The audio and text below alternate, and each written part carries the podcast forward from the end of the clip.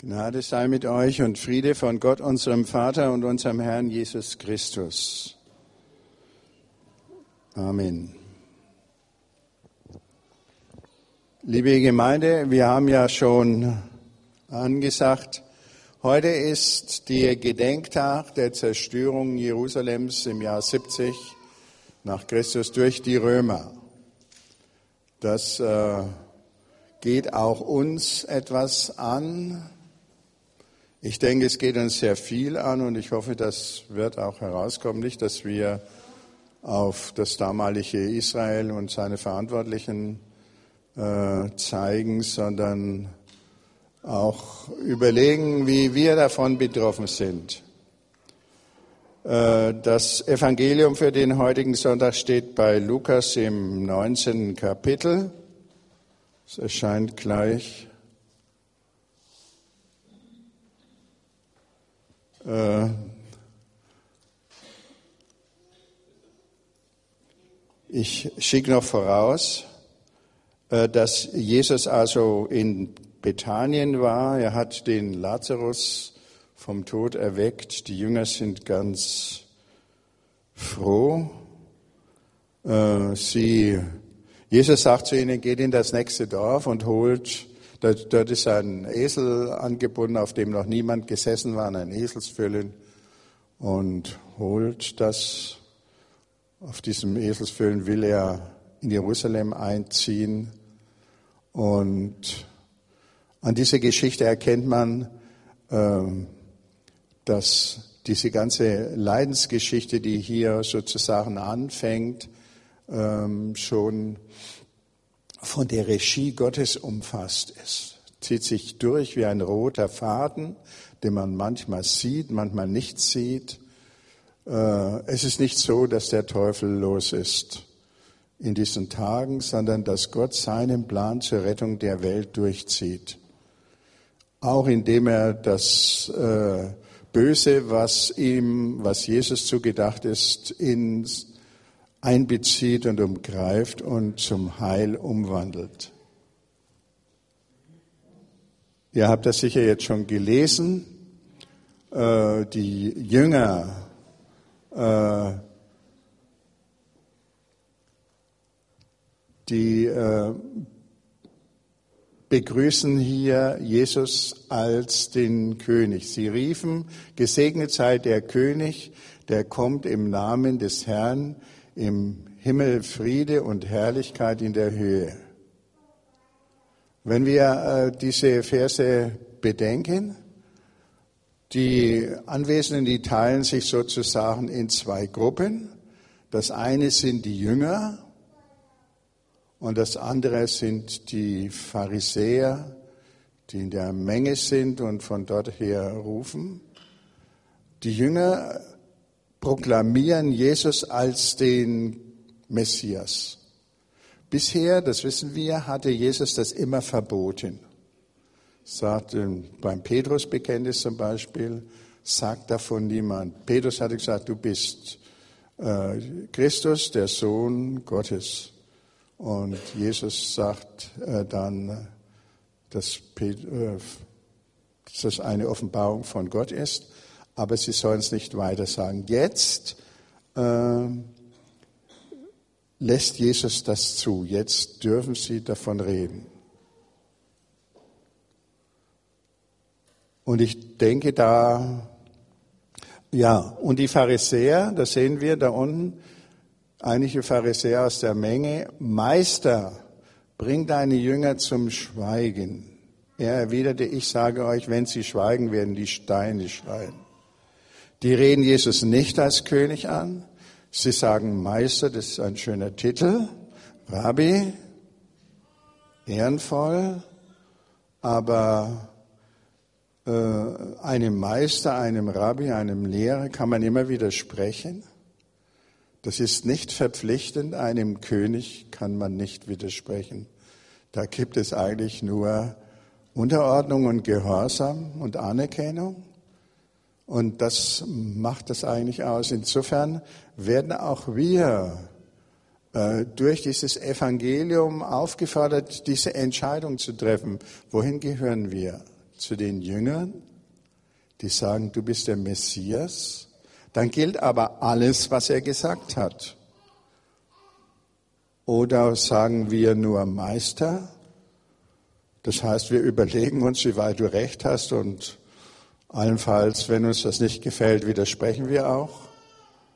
Ähm, dann ist das eine andere Sache. Interessant ist auch, dass hier heißt, äh, bei dem Lobpreis der Jünger für den Messias, im Himmel Friede und Herrlichkeit in der Höhe. Da nimmt äh, der Evangelist Lukas das auf, was in der Weihnachtsgeschichte gesagt ist, aber mit einem bezeichnenden Unterschied. Dort hieß es, Ehre sei Gott in der Höhe und Friede auf Erden. Und dieser Friede ist im Augenblick im Himmel. Hier.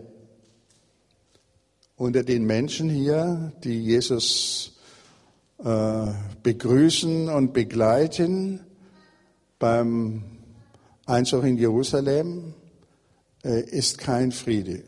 Friede ist bei Gott. Das heißt, Gott hat Frieden geschlossen mit den Menschen durch Jesus. An ihm liegt es nicht. Er ist bereit zur Vergebung, zur absoluten Vergebung. Friede ist bei Gott für seine Jünger, für die, die ihn anerkennen, auch für die, die ihn noch nicht anerkennen, für alle Menschen.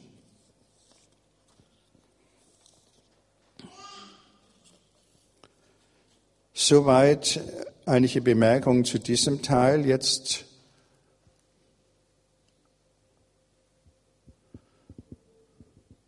äh, kann ich das Bild von Jerusalem haben. Hier haben wir, Jesus kommt jetzt an eine Stelle am Ölberg um, wo man Jerusalem äh, gut sieht. Das ist der schönste Blick auf Jerusalem. Heute steht da, wo äh, die Moschee heute stehen, wo der Tempel stand, diese zwei Moscheen, die Al-Aqsa-Moschee da vorne und der Felsenturm mit der goldenen Kuppel. Damals äh, sah Jesus den Tempel, den der König Herodes neu hatte aufführen lassen in aller Pracht. Das muss noch schöner gewesen sein als heute.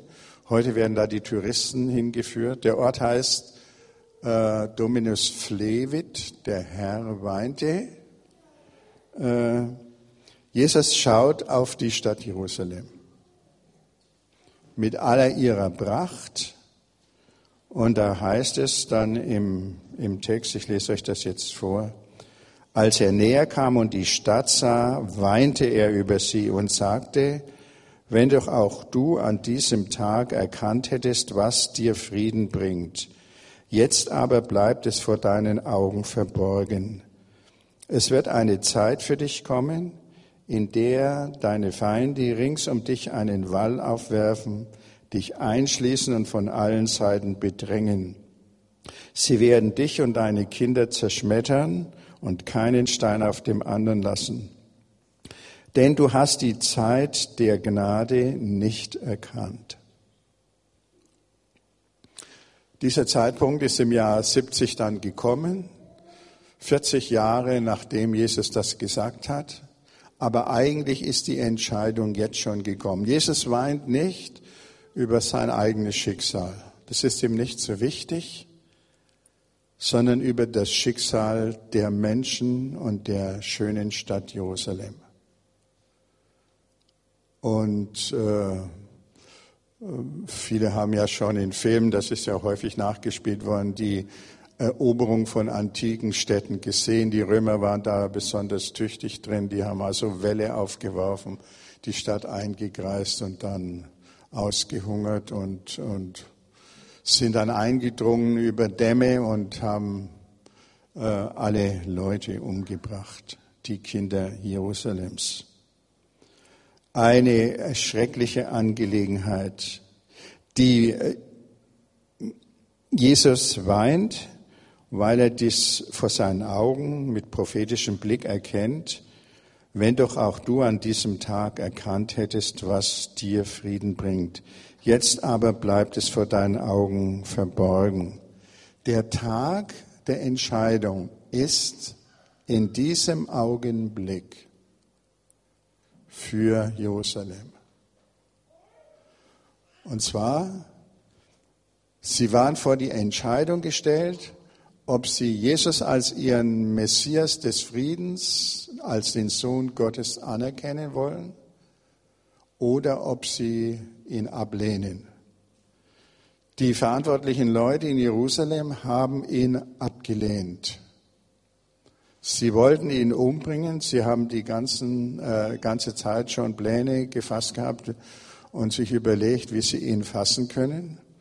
Das war schwierig, weil so viele Pilger in der Stadt waren. Aber in ihrem Herzen war der Entschluss gefallen.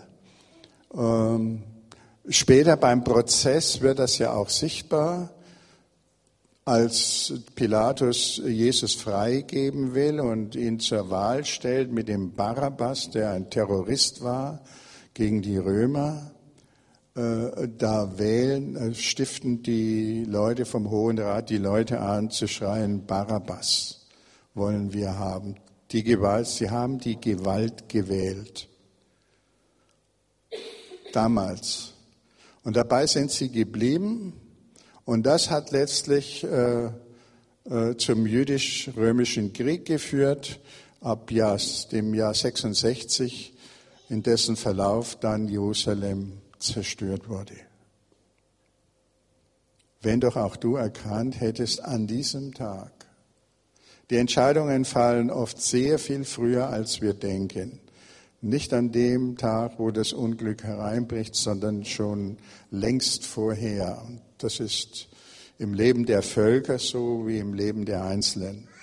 Wir müssen uns entscheiden und an unseren Weg gehen. Und wenn wir die falsche Entscheidung treffen, schaden wir uns selbst. Nicht Gott hat Jerusalem zerstört, sondern und Jesus hat das auch nicht gewollt, deswegen hat er geweint. Äh, und das Schlimme ist, wenn wir Leute ins Unglück rennen sehen, wenn wir genau wissen, wenn die auf diesem Weg weitergehen, den sie da gewählt haben, äh, und wir können nichts machen, wir können sie warnen, aber wenn sie das nicht annehmen, dann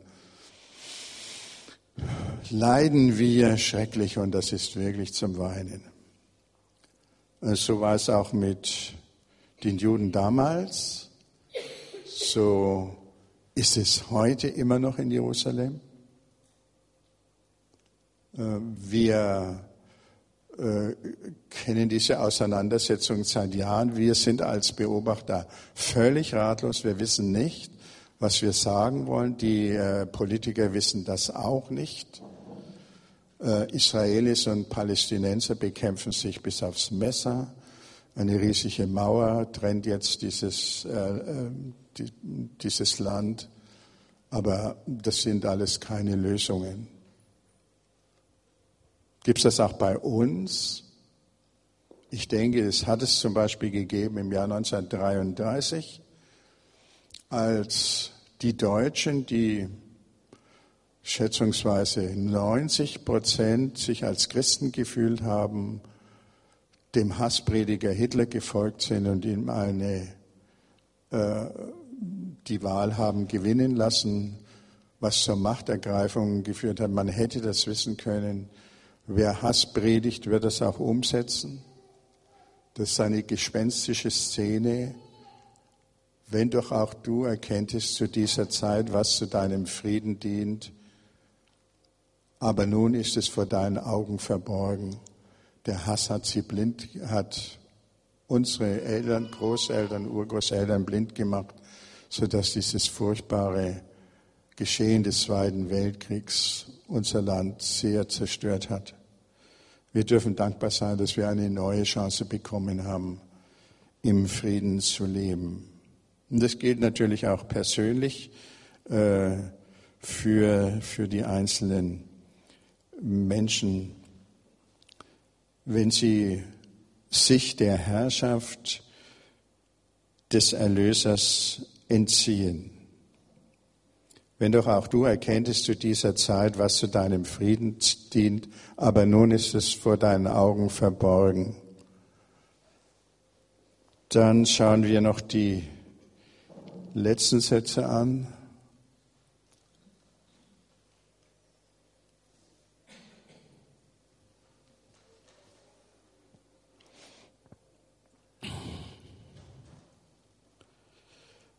Lukas hat die Tempelreinigung ganz nah an dieses Weinen Jesu auf dem Ölberg gestellt. Das hängt miteinander zusammen. Wir sollen es zusammen sehen. Ähm, dann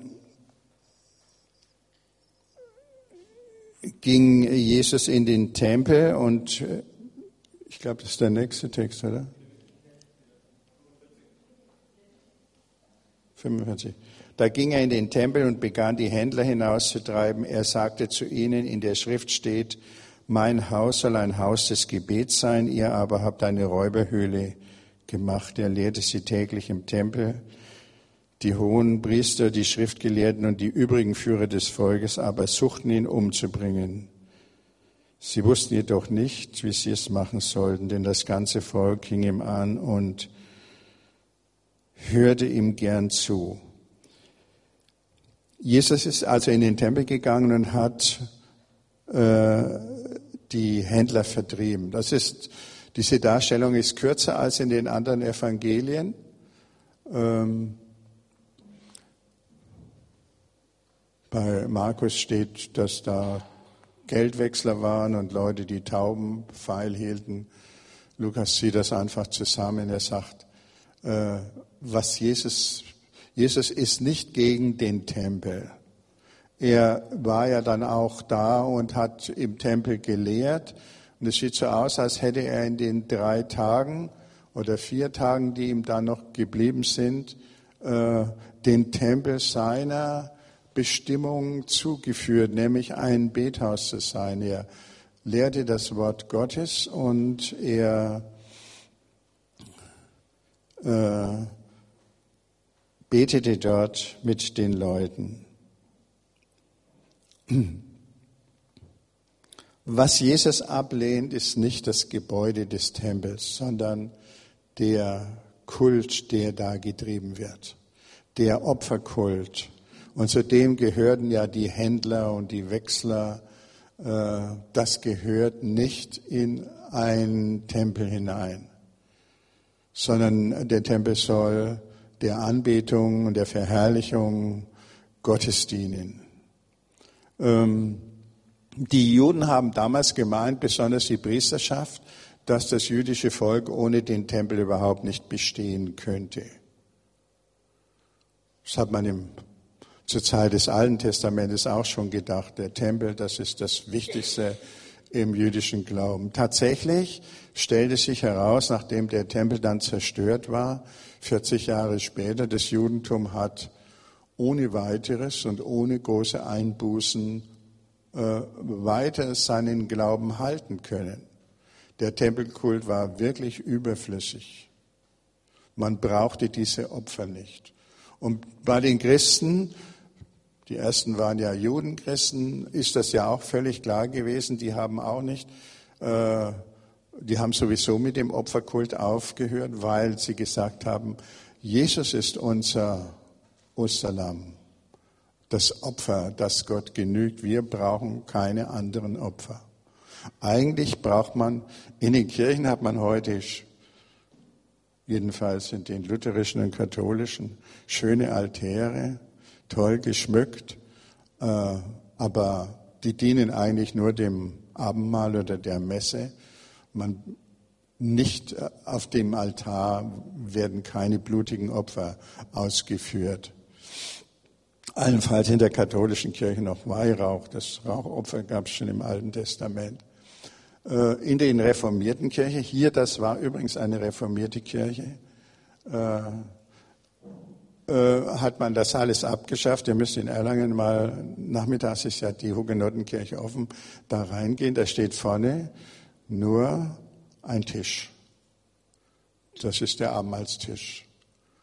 Auf Schmuck hat man ganz verzichtet. Wenn ihr hier an die Decke guckt, das sind auch keine Bilder wie in der Neustädter Kirche.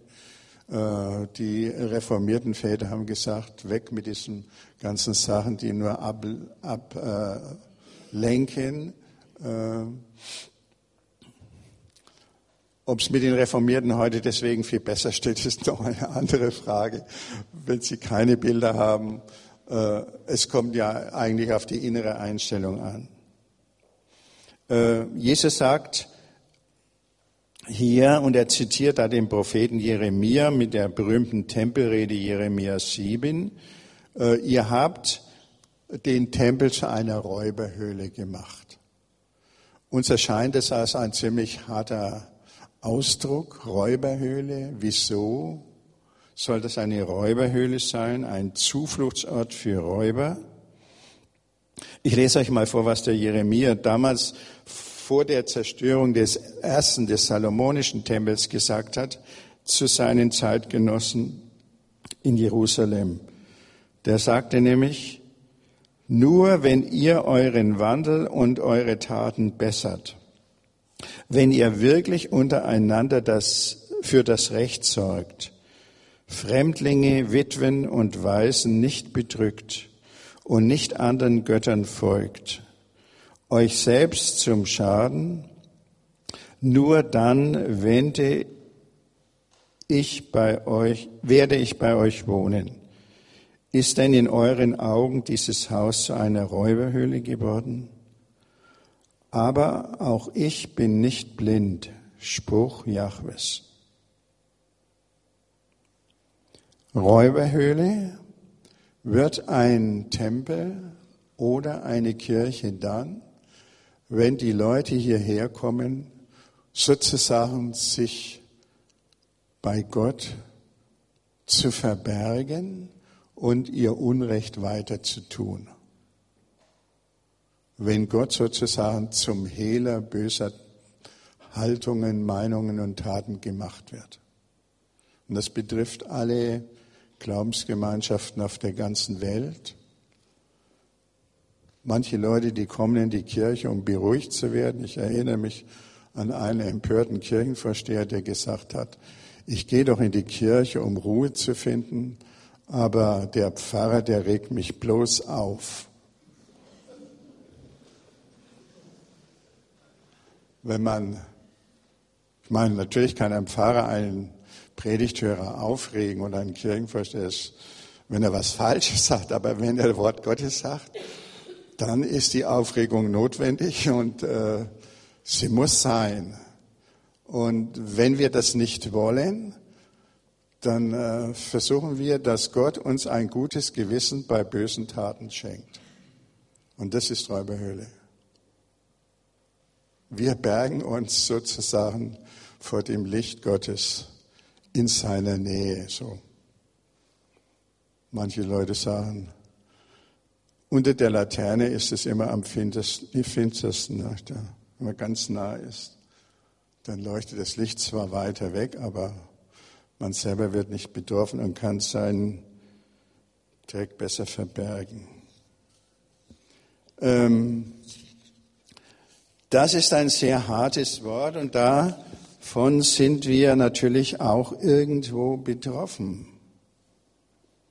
Was hat der Untergang Jerusalems mit uns zu tun, könnte man fragen.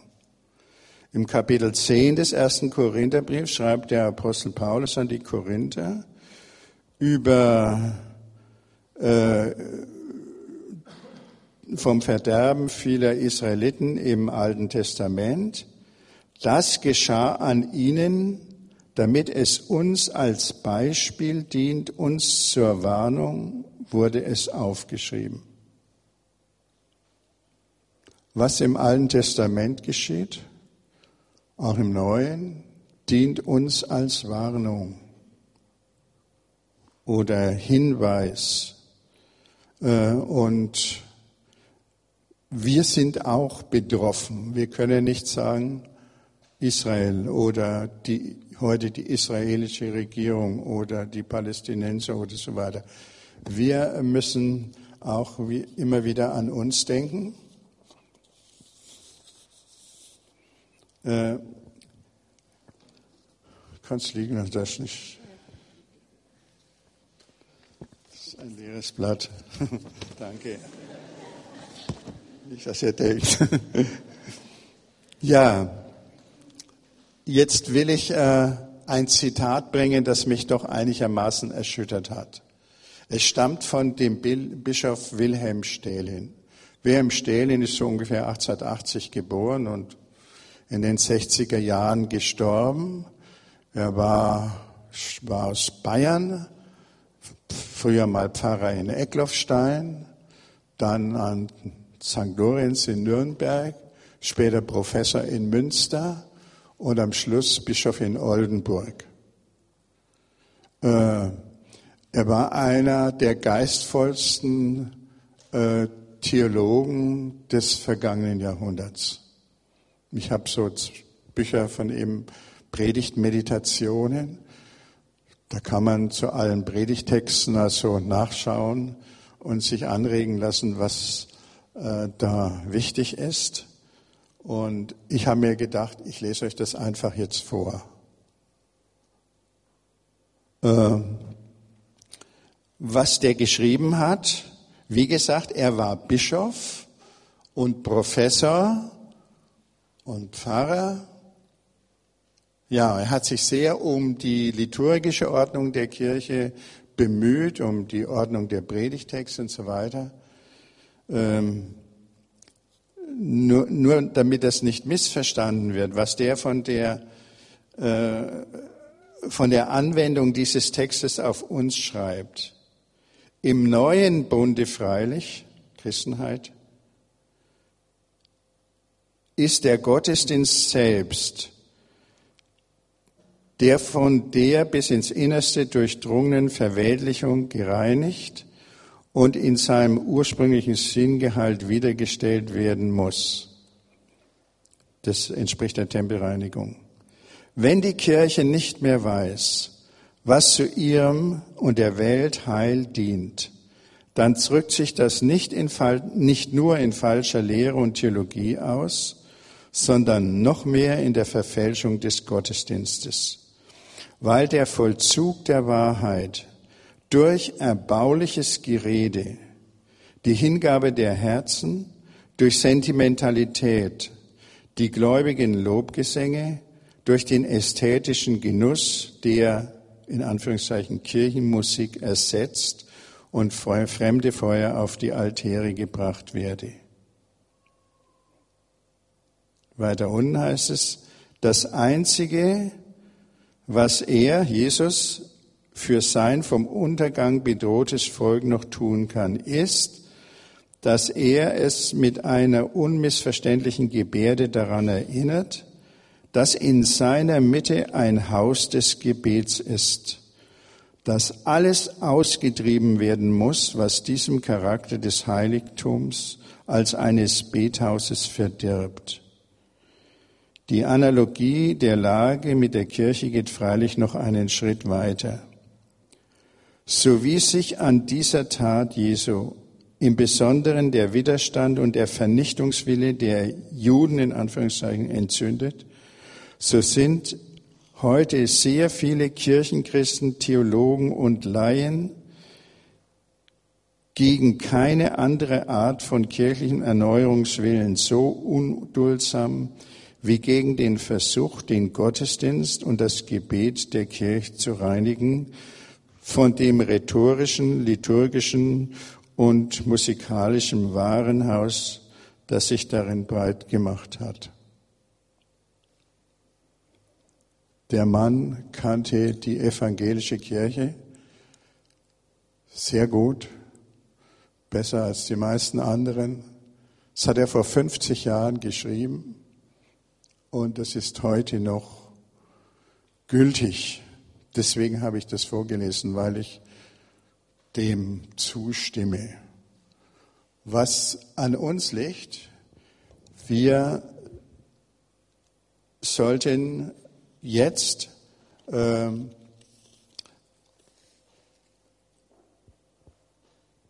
uns daran machen, dass wir aus diesem Haus immer wieder aber auch heute ein Bethaus machen. Wie gesagt, die Erbauer dieses Hauses, dieser Kirche hier, die haben da schon äh, Hinweise darauf äh, gegeben, indem sie auf aufwendigen Schmuck verzichtet haben. Ähm, und deswegen denke ich, äh, dass es jetzt gut wäre, wenn wir äh, uns sieben Minuten, sage ich einmal, Zeit nehmen, äh, zu beten, dass wir jetzt diesen Saal zum Bethaus machen. Und zwar möchte, würde ich vorschlagen, dass alle beten für das Volk Israel.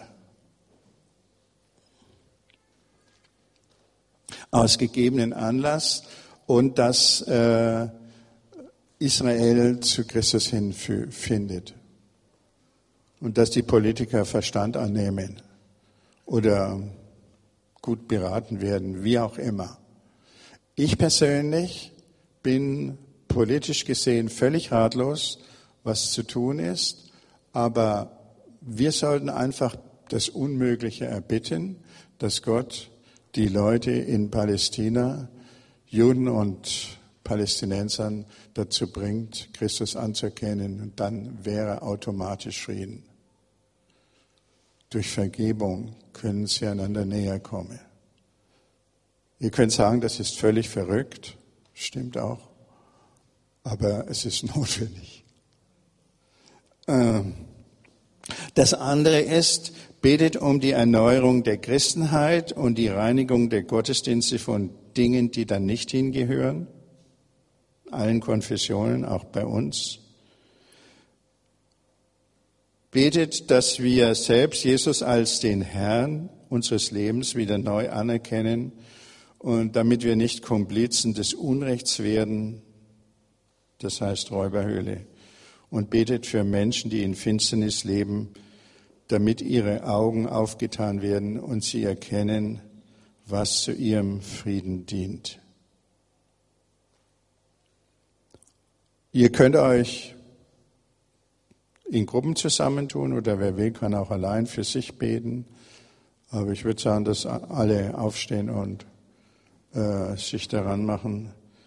Ich werde dann in fünf Minuten, ja, sieben Minuten, ich, ja, ich, ich habe einen guten Wunsch gehabt. Ich wollte innerhalb einer Stunde fertig sein. Das schaffen wir jetzt nicht mehr. Aber vielleicht ist es wichtiger, wenn wir für die, die Leute in Palästina und in Deutschland beten, damit wir erkennen, was zu unserem Frieden dient. Also sieben Minuten Zeit. Und dann schließen wir mit dem Vater unser den Gottesdienst an. Die Anke macht uns Musik, damit das begleitet wird. Wir wollen jetzt gemeinsam beten, wie Jesus uns das gelehrt hat. Vater unser im Himmel, geheiligt werde dein Name, dein Reich komme, dein Wille geschehe, wie im Himmel, so auf Erden. Unser tägliches Brot gib uns heute und vergib uns unsere Schuld, wie auch wir vergeben unseren Schuldigern und führe uns nicht in Versuchung, sondern erlöse uns von dem Bösen. Denn dein ist das Reich und die Kraft und die Herrlichkeit in Ewigkeit. Amen.